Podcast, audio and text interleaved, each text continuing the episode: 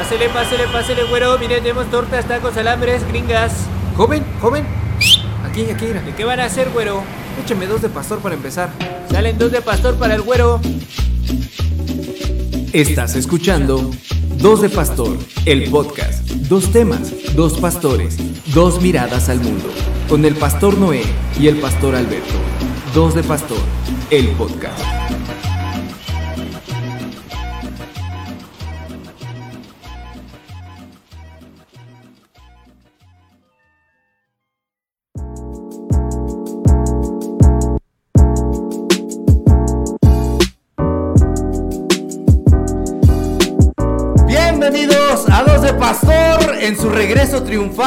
Estamos ya en esta en este Dos de Pastor olímpico en la versión el episodio número 24, esta versión que es deportiva, así como todo el mundo se ha engalanado eh, haciendo especiales deportivos, haciendo especiales olímpicos. Hoy también el Pastor Noé está aquí con su Biblia olímpica. Pastor Noé, entre las sorpresas que tenemos para esta temporada tenemos la mismísima Biblia olímpica. Por favor, compártenos un fragmento de la Biblia olímpica mientras saludas a tus, a tus taco escuchas. Échale, por favor.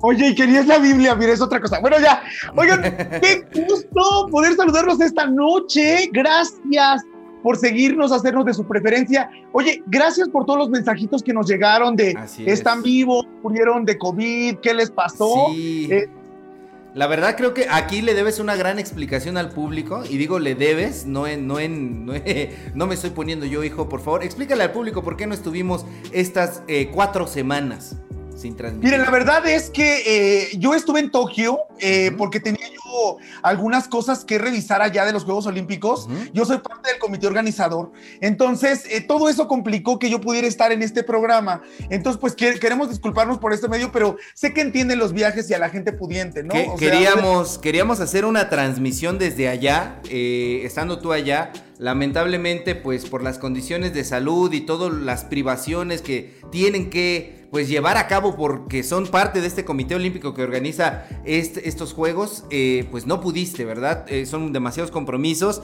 y por eso estábamos, sí, no, sí, no, y tenemos que decirle que no a la reina de Inglaterra, ¿verdad? A todos los primeros ministros y finalmente no se pudo, Pastor Noé. Exactamente. Así es que una enorme disculpa por esta ausencia de dos semanas, pero hemos vuelto recargados. Ahora recuerden el nuevo horario de Dos de Pastor. Todos los martes a las 8 de la noche Así tenemos es. una cita en por la vía de YouTube, por la vía de Facebook, para poder seguir este increíble show. Y también a Sí, través de Claro Sports, porque es un 2 de pastor olímpico. De hecho, en el, en el canal 8 de Claro Sports, ahí estamos nosotros. Pastor Noé, sé bienvenido a 2 de Pastor. Yo soy el Pastor Alberto. Vamos a platicar de dos temas muy interesantes. Y, y les recordamos que estamos a través de YouTube, de Facebook y de todos lados para que nos puedan escuchar después a través de las plataformas virtuales. Ahora con modalidad con cuenta regresiva, así que toda, ya nos falta poquito, así que échale por favor, pídete la primera orden para que la degustemos. Joven, me trae la primera orden de pastor. Ahí está la primera orden, Pastor Noé, cuéntanos de qué vamos a hablar el día de hoy. Híjole, pues mira, nada más. eh, hoy es un día muy feliz porque muchas cosas este, caminan, estamos empezando con mucha alegría este, este bonito programa y fíjate nada más que eh, ah, este domingo pasó algo muy importante, ¿no? La famosísima consulta popular eh, de la cual yo espero que ustedes hayan sido parte. Ahorita hablaremos un poquito del tema. Así es que arráncate con la nota que nos convoca esta, esta noche, Pastor Alberto. Pues espero no arrancarla. Eh, Pastor Noé, pues mira, dice aquí crónica.com.mx, este domingo los ciudadanos con credencial para votar fueron llamados nuevamente a las urnas para emitir su opinión respecto a si desean que cinco expresidentes sean llamados a cuentas ante la justicia mexicana por corrupción. Y de hecho la pregunta que todos conocen, o espero que todos conozcan que es bastante larga, Dice, ¿estás de acuerdo o no en que se lleven a cabo las acciones pertinentes con apego al marco constitucional y legal para emprender un proceso de esclarecimiento de las decisiones políticas tomadas en los años pasados por los actores políticos encaminando a garantizar la justicia y los derechos de las posibles víctimas? Y se me fue el aire como, como Pedrito Fernández en El Aventurero. La consulta popular para llevar ante la justicia mexicana a cinco expresidentes por delitos concluyó a las 18 horas con 111 incidentes que fueron considerados como leves por el Instituto Nacional Electoral, entre ellos retrasos en la instalación de las casillas, cambio de las mismas y suspensión de la votación por la poca afluencia de participación ciudadana y la lluvia que cayó en algunas regiones que provocó dificultades en los traslados. Y pues mira, de todo el electorado participó el 7% del electorado electorado y se necesitaba una eh, participación del 40% para que esto pudiera ser vinculatorio. ¿Qué es vinculatorio? Que el resultado de la consulta popular pudiera llevar, pues, los procesos, se, se, pudieran poner en marcha los procesos legales. Y ha habido todo un merequetenga al respecto de esta consulta popular, porque desde luego la oposición de la cuarta transformación ha levantado mucho la voz de que no era necesario hacer la consulta, de que era un gastadero de dinero, de que la ley no se consulta. Por supuesto, la cuarta transformación también alzó su voz diciendo, si no funciona esta consulta es por culpa de la oposición y a, las pruebas marranito, ¿no? A las pruebas marranito porque eh, eh, pues realmente no, fue muchas, no fueron muchas personas allí a participar y escuchaba en la mañana un análisis de algunos eh, pues periodistas que decían que todos se quedan un poco en la ambigüedad. lo ambigua o lo confusa que es la pregunta es también porque de alguna manera el Ejecutivo no quiere como tomar en, la responsabilidad de estas acciones y de esclarecer la pregunta eh, para la población, pero decía este analista, yo no le echo la culpa a que la pregunta fuera confusa, porque de hecho si la pregunta hubiera sido aún más clara, dudo mucho que se hubiera logrado el 40%, porque es la primera vez en nuestro país que se hace un ejercicio de estas magnitudes. Ya había existido antes otra consulta sobre el aeropuerto, etcétera, pero eh, ahora con estas magnitudes, con apoyo del Instituto Nacional Electoral, etcétera, eh, se realizó a cabo esta consulta. ¿Tú participaste, Pastor Noé? Gracias a Dios, no. ¿Por qué no participaste? Cuéntame. Bueno, mira, de entrada porque habían cosas, eh, yo tuve un domingo muy complicado, este, pastoralmente ustedes saben que la cuestión de las iglesias los domingos tenemos una locura de actividades, entonces en realidad fue la labor pastoral. Este, tenía toda la, la, ¿cómo decirlo? La curiosidad por hacerlo, pero pues bueno, no se pudo. ¿Tú participaste, Pastor Alberto? Yo no participé, la verdad me dio desidia, no por cuestiones ideológicas o políticas, pero sí fue así como de, ay, ¿por qué voy a salir a votar, no? Este, me dio desidia. La, realmente soy un mal ejemplo de ciudadano. No sigan, no sigan al, pastor Alberto en ese, en ese ejemplo.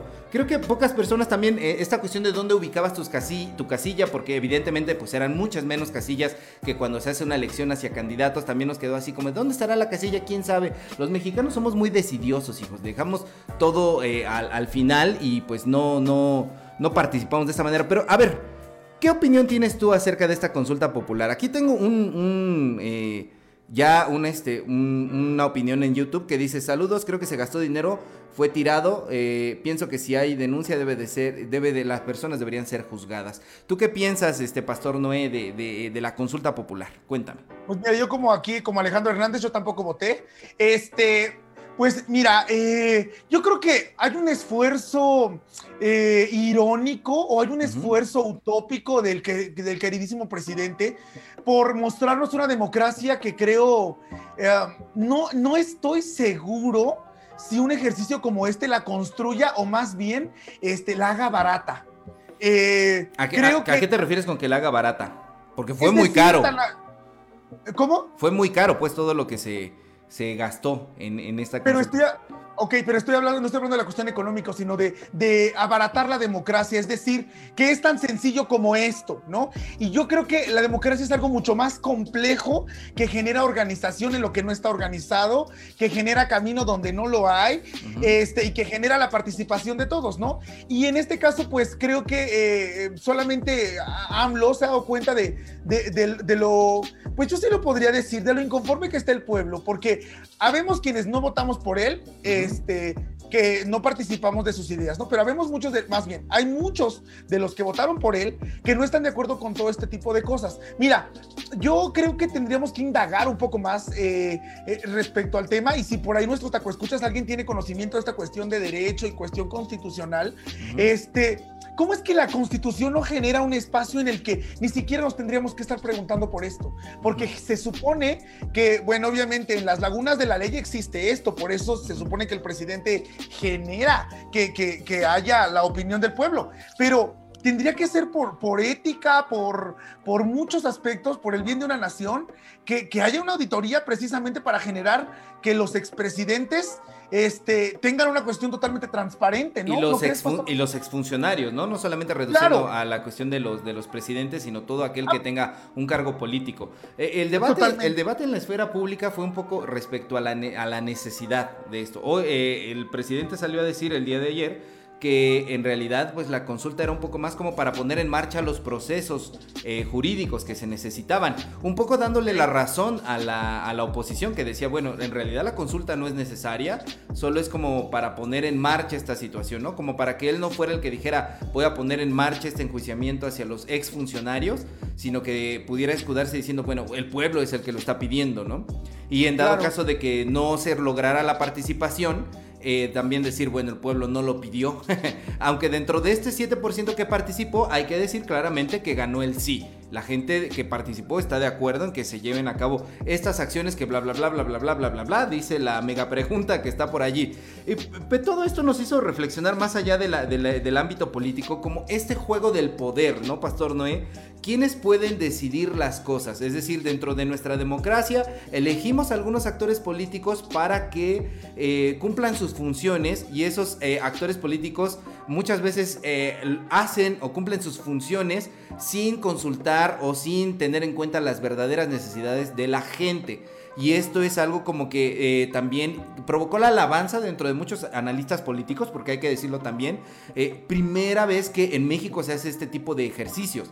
de, hecho, se hablaba como de, construir un ministerio, una comisión de la verdad que pudiera darle poder al pueblo, por decirlo de alguna forma eh, que realmente eh, la, voz de la gente fuera escuchada, ¿no? Entonces, por ese lado, algunos actores políticos decían, sí, está muy bien, por primera vez eh, se está escuchando a la gente lo que realmente quiere, porque pues tú votas por tu diputado, tú votas por tu legislador y en la vida lo vuelves a ver, o sea, es, es muy difícil, ¿no? En los mismos gobernadores... es muy difícil que la gente vuelva a tener como el cara a cara con ellos. Y este espacio de alguna manera estaba generando eso. Y no sé, Pastor Noé, ¿tú qué opinas?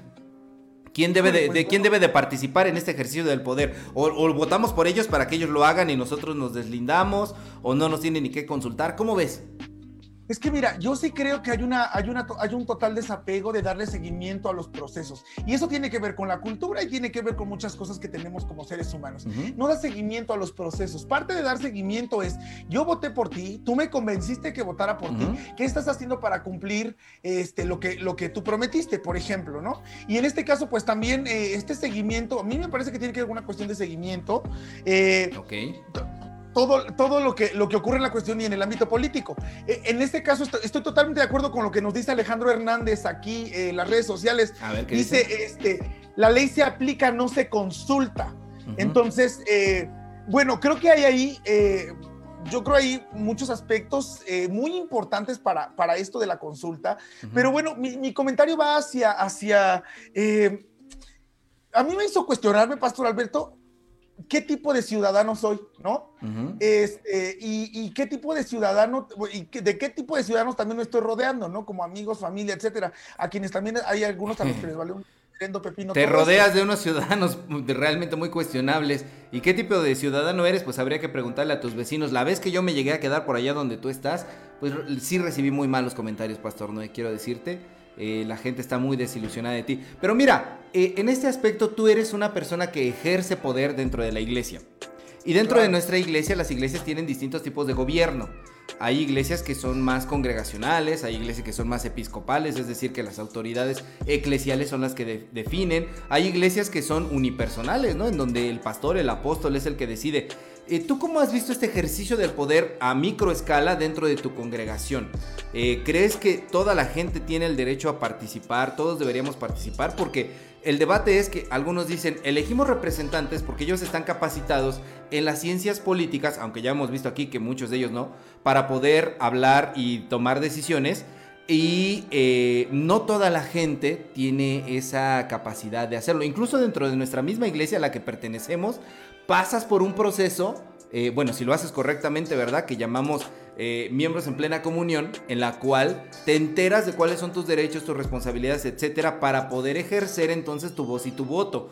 no cualquiera, en teoría, podría hablar. Y esto es algo que a muchas personas que vienen de otro tipo de iglesia les choca. Yo lo comparo con eso. ¿Cómo, cómo lo ves tú dentro de tu iglesia y en tu pastorado? ¿Todos deben opinar?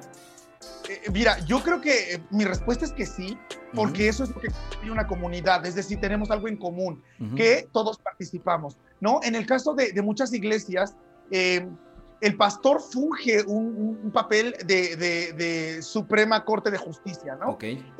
y en el caso de la iglesia a la, que yo en la que yo participo y tú también participas, que amamos, la cuestión episcopal para mí permite servicio. O sea, yo creo que yo estoy de acuerdo con que haya esta, este pastoreo eh, de una manera organizada y objetiva que genere que haya comunicación, ¿no?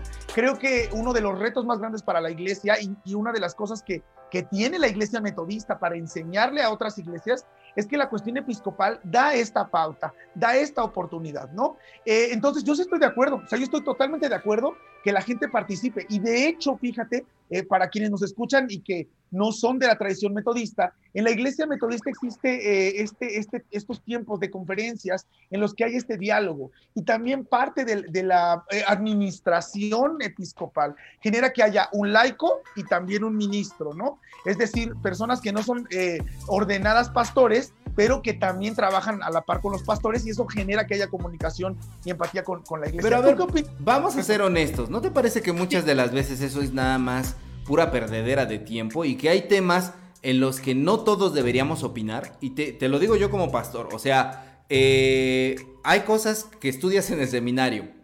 Y yo siempre pongo este ejemplo, ¿no? Es un ejemplo muy burdo, pero una vez se hizo una construcción en la iglesia que yo estaba pastoreando y un hermano me preguntó, este, pastor, ¿vamos a meter eh, eh, arena azul? ¿O de cuál arena vamos a hacer? ¿De primera, de segunda? De... Yo de que yo no sabía que había tantos tipos de arena, hijo. Yo de eso no sé, o sea, yo no tendría por qué opinar de eso porque realmente no sé. No sé si estoy hablando de una especie de meritocracia o, que sea esto elitista, pero creo que hay temas en los que no todos sabemos y aunque nos informemos, eh, nuestro, nuestro criterio no va a ser el mismo que, algún, que algunos expertos. Entonces tendríamos que buscar a expertos para algunos. Eso a algunos le llaman positivismo eh, y, creo que... Eh, ahí se divide esta parte, ¿no? De, del poder dentro de la iglesia, porque estás hablando de que nuestra iglesia es episcopal, pero por ejemplo también la iglesia católico romana es episcopal y ahí no se consulta la voz de, las personas, ¿no? Se ejerce el poder desde arriba hacia abajo.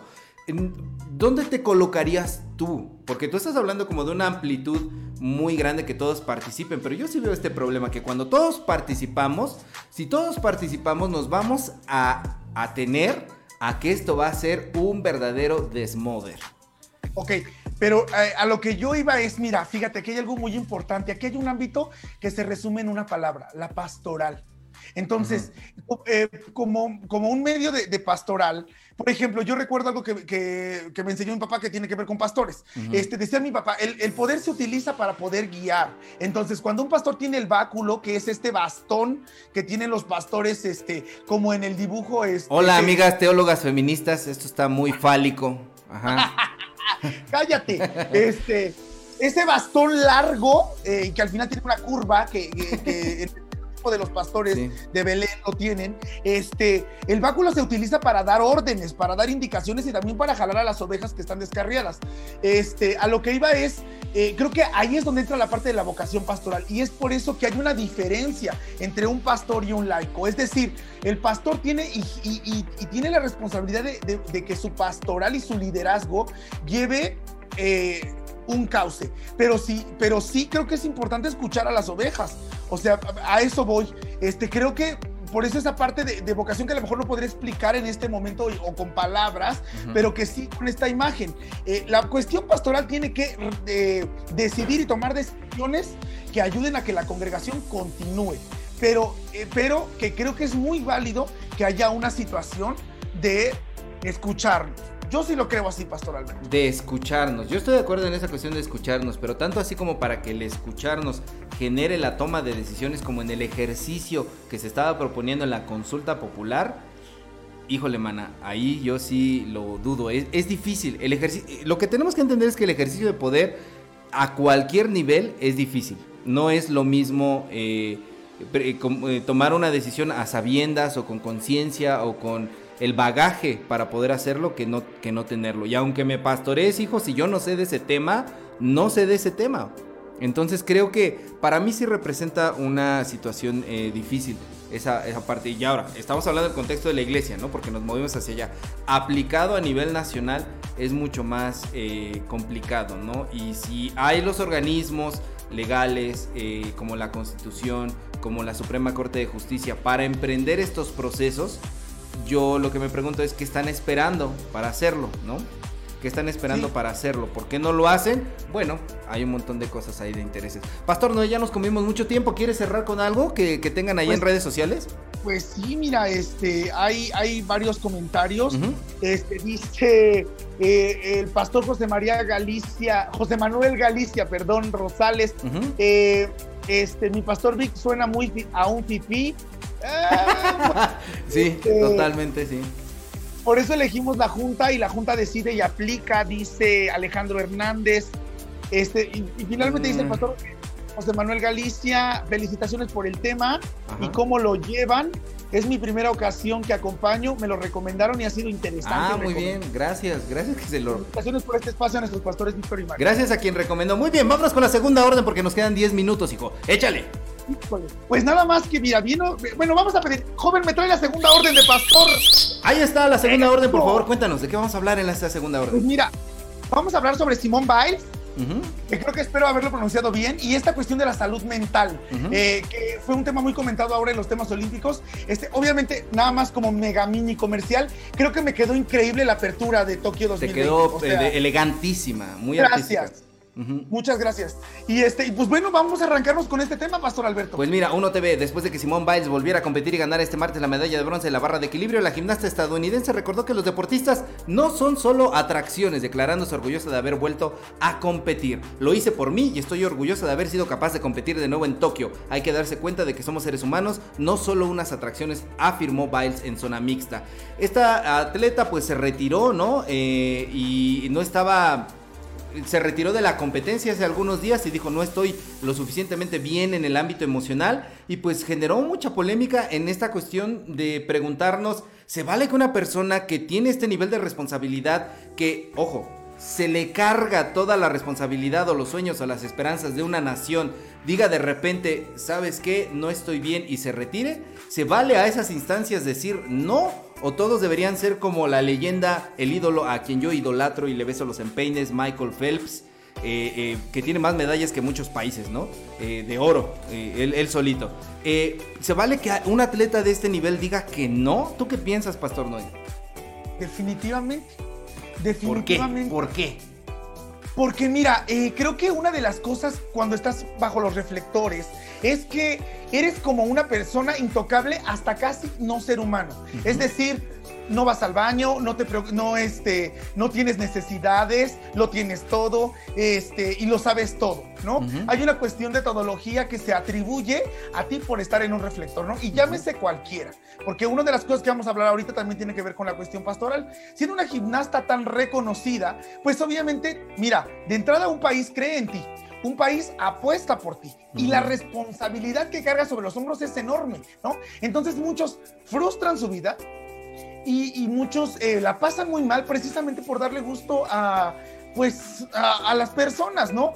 Y, no, no hacen esta parte de decir, no, no quiero hacerlo, no lo puedo hacer, no estoy bien, ¿no? Entonces, para mí mi respuesta sería, es válido decir no. Es que es terrible, desde pequeños tienen que entrenarse de una manera tan dura como para llegar eh, a los 30 años, ¿no? 25 años, decir, no, pues el, atleta ya está lo suficientemente grande, ya no va a competir, son sus últimos Juegos Olímpicos, se retira a los 25 años, es, es una locura. Como, y cada vez ves a las gimnastas, a, a, los atletas, a estas chiquillas ahora que ganaron en el skate, ¿no? En esta nueva disciplina que entró a los Juegos Olímpicos, de 13 años, carnal.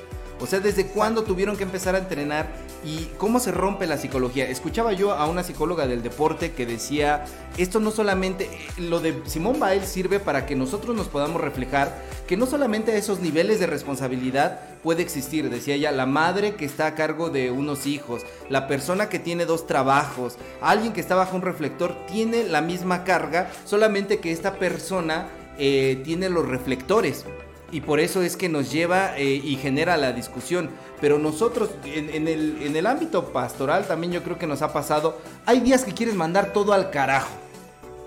Hay días en los que tú quieres ser el que dice, yo no creo en Dios. Este, a, a, mí Dios me tiene bastante decepcionado, estoy enojado con Dios.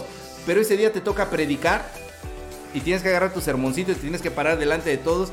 Y la gente no espera que tú digas eso, ¿no?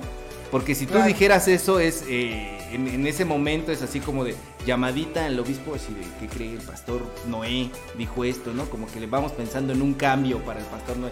Te lo tienes que tragar, porque vivimos en una sociedad que nos dice eso, que nos tenemos que tragar los sentimientos. Vivimos en una sociedad de ilusiones y que, eh, pues, deshumaniza a las personas. Deshumaniza a las personas. No puedes expresar cierto tipo de emociones. Yo no hablo de conductas asociales, simplemente de poder expresar lo que cualquier persona podría expresar. Y no estoy hablando solamente de, no estoy chillando como pastor, estoy diciendo que todos los que tenemos una responsabilidad se nos obliga. Yo he escuchado muchas madres decir, yo me voy a aguantar esto, y seguramente tú también dando consejería, me lo voy a aguantar por mis hijos. Por mis hijos lo voy a pasar. Es que tengo que ver en mis hijos. Eh, el pleito que estoy teniendo con mi marido ahorita es, eh, lo tengo que ver por mis hijos. Eh, ¿Por tus hijos? Primero tendrías que ver por ti, ¿no? escuchaba este, este, ejemplo de la psicóloga del deporte muy, muy bueno que decía, en un avión, cuando hay turbulencia y está a punto de caer, se caen las mascarillas y la indicación es ponte la mascarilla primero tú. Porque si quieres ayudar a alguien, tú primero tienes que poner la mascarilla. Si quieres ayudarle y ponerle la mascarilla al otro, te vas a morir, te vas a asfixiar. Primero ponte la mascarilla tú. Y vivimos en una sociedad en la que se nos dice, no, no puedes. ¿Sabes qué, mana? Tienes que salir y de todas maneras darlo todo. Y toda esta cuestión del emprendedurismo que está muy eh, de moda, ¿no? del coaching, de tú puedes, vamos, eh, tú eres tu propio jefe, eh, todo está muy bien, solamente piensa positivo y lo lograrás. Es algo que está destruyendo vidas porque nos enseña que las cosas son así y la realidad no es esa. Pastor Noé. No, definitivamente. Y entonces, eh, yendo a la cuestión más objetiva con esto que estamos diciendo, miren, aquí nos pregunta eh, Alejandro Hernández, ¿ustedes no se frustran con algunos temas en su iglesia? Claro que sí. Por supuesto que sí, ¿no? Creo que la respuesta sería sí. Este, dice, no me gusta que tengan cronómetro, hay temas que ameritan una plática sabrosa y extensa. Este, bueno, hay cosas, pero mira, yo creo que eh, hay, hay una situación aquí muy importante. Eh, lo que estamos diciendo para aquellos que nos escuchan, sé que habemos aquí pastores y habemos otros que no somos pastores, somos laicos. Hay, un tema muy importante y, uniéndolo a esta cuestión de, Tokio, ¿no? Este, eh, con, esta, con esta gimnasta eh, estadounidense. ¿Se vale decir que no? Durante el proceso experimentamos frustración y durante el proceso también es válido eh, no tener la respuesta en todo. El pastor Alberto hace, hace poco tiempo y en muchas ocasiones eh, me ha gustado cuando me centra el balón, ¿no? Y me dice, este, eh, es que no tienes por qué tener la respuesta a todo, ¿no? Y creo que uno, una de las, uno de los mayores este, em, barras de equilibrio que cruza el pastorado es que sí queremos tener la respuesta a todo. Y entonces cuando eso pasa, este, pues bueno, híjole, creo que estamos perdidos, Pastor Alberto. Y no solo el pastorado, sino la religión, ¿no? Eh, acabas de decir, eh, no tienes por qué tener la respuesta a todo y te dicen, Jesucristo es la respuesta. O sea, siempre debe de haber una respuesta, siempre tienes que tener, eh, ¿cómo? Sí, Jesucristo es la respuesta carnal, pero no siempre la entiendes. Claro. o sea, el que, el que, existe una respuesta no quiere decir que siempre la vas a entender, ni, ni tenemos la obligación de siempre entenderla, ¿no? Creo que es no, importante y que a veces lo que deshacer esta religión tóxica, perdón. No, no, no, claro, y, exactamente, y que, a veces lo que nosotros podemos decir, pues si no es tratado con el, debido respeto y cuidado, o, pensarlo como una opinión más de un ser humano que tiene un rol, en este caso pastoral, puede destruir vidas, Pastor.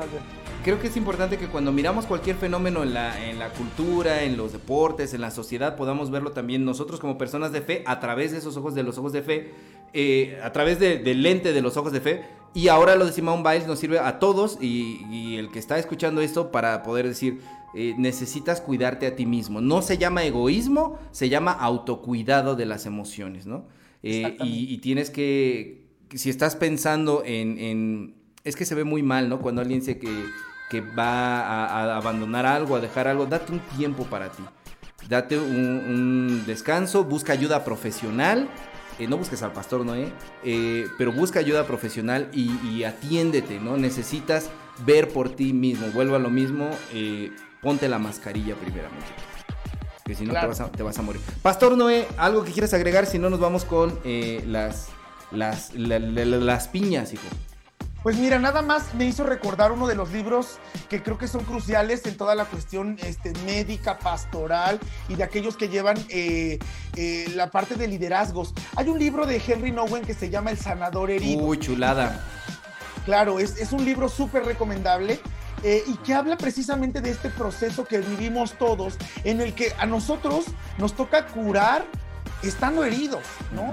Y todo este, este trasfondo que debemos tener en cuenta. Entonces, yo lo único que quisiera decir con este tema y que vemos con, con, este, con, con, eh, con la gimnasta es, hay que dar esos espacios también para que nuestros líderes eh, puedan expresar sus emociones, ¿no? Y que también nuestro oído esté atento, también escuchar esa necesidad de ser escuchados o también de, de ta- también entender que a veces la respuesta puede ser no o no sé, ¿no? Y que no lo tomemos a mal. No sé qué piensas, pastor. Y que los líderes no nada más están en el, el- no nada más son los pastores, todos tenemos cierto papel de liderazgo, ¿no? Ya sea en la familia, en el trabajo, en donde sea, todos somos líderes. Entonces, tú líder que me estás escuchando, que tienes alguna responsabilidad sobre tus hombros, descansa y cuídate y atiéndete y ve al psicólogo y no pienses que eso es para locos.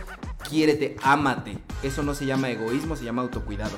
Eh, en YouTube nos dice eh, Pacho, ya decía yo que algo le hacía falta a mis semanas, jaja, droga seguramente. Gloria Lozano, al fin estoy lista para seguir con mi semana. Pastor Alberto, excelente como siempre. Así es, Gloria, qué feliz bueno. cumpleaños, feliz cumpleaños a Gloria Lozano. Ah, muy bien, feliz cumpleaños a Gloria Lozano y Danali Cisneros dice, uno, uno como deportista tiene que lidiar con todo y más en este tipo de eventos y bueno, no solo es el deportista, sino un conjunto con el entrenador, tienen que saber guiar y fue la mejor decisión que tomó. Órale, Danali Cisneros es deportista. Sí, es, es una, toda una maestra en deporte reconocida mundialmente. Ok, muy bien, pues Danali Cisneros, gracias por tu, por tu comentario. ¿Algún otro comentario en Facebook? Este, nada más dice aquí Alejandro Hernández. eh, gracias por estar tan, tan al pendiente de nosotros, Alejandro Hernández. Dice, eh, solo ser equilibrado para no caer en ese exceso de responsabilidades. Perfecto, muy bien. Ahí está, Eh, échate tu piña, por favor, para que terminemos porque el, el cronómetro ya se nos fue, hijo.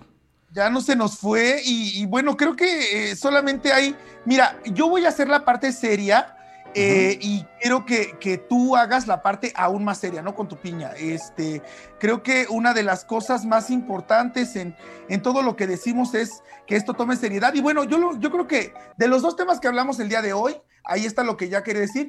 Solamente quiero retomar un, un- en, en información que cura. En información que cura, porque yo soy cura, por eso Ajá, traigo ok, esto. perfecto. Ajá. Bueno, si algunos de ustedes al aplicarse la, la vacuna no tuvieron efectos secundarios, les explico el por qué. Este, la le pregunté a mis amigos del gremio médico eh, eh, y me explicaron que eso tiene que ver con, con el número de lote de la vacuna con que se, y que se fijen bien. Actualmente se aplicaron dos, dos vacunas.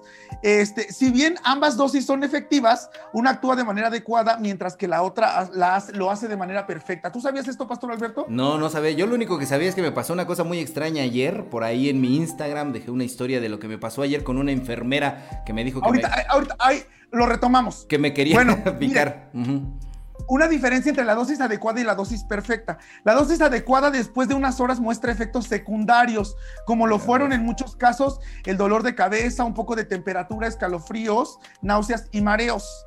Mientras que, eh, pues fíjense muy bien que, que este, que, que la dosis perfecta, Está en... la dosis perfecta, exacto. Exacto. Eres un estúpido. Que la- mientras que la dosis perfecta está en tus caderas, tus besos, tu sonrisa, que me erizan. Para aliviar mi dolor, si ya no estás tú. Por eso ya no habíamos hecho podcast estas dos semanas. Eres un anim. No, alimaña. Alimañas que hacen. Bueno, mi piña, ahí está, ya, nada más. Quería decir esto, ya. Mi piña eh, es, es simple. eh, reconozcamos nuestros límites. eh, preparémonos más y, y cuidémonos y amémonos mucho, que para eso venimos a esta tierra. Muy bien, esto fue Dos de Pastor. Gracias por haber estado con nosotros a través de YouTube y de Facebook. Y nos encontrarán después en, eh, las plataformas digitales de podcast. Y sí, ahora es más breve para que, para que les dé más hambre y digan, ay, yo quiero ir a esa taquería cada, cada martes, ¿verdad? Martes a las 8 de la noche. Pastor Noé, gracias por haber estado con nosotros muchísimas gracias a ustedes por escucharnos, gracias por esa oportunidad. Síganos en nuestras redes sociales, compártanos, díganle a este mundo que existe este show increíble. Que se unan a la verdadera palabra del Señor, hijos míos. Esto fue Dos de Pastor, nos escuchamos la próxima semana, el martes a las 8. Bye bye. Adiós.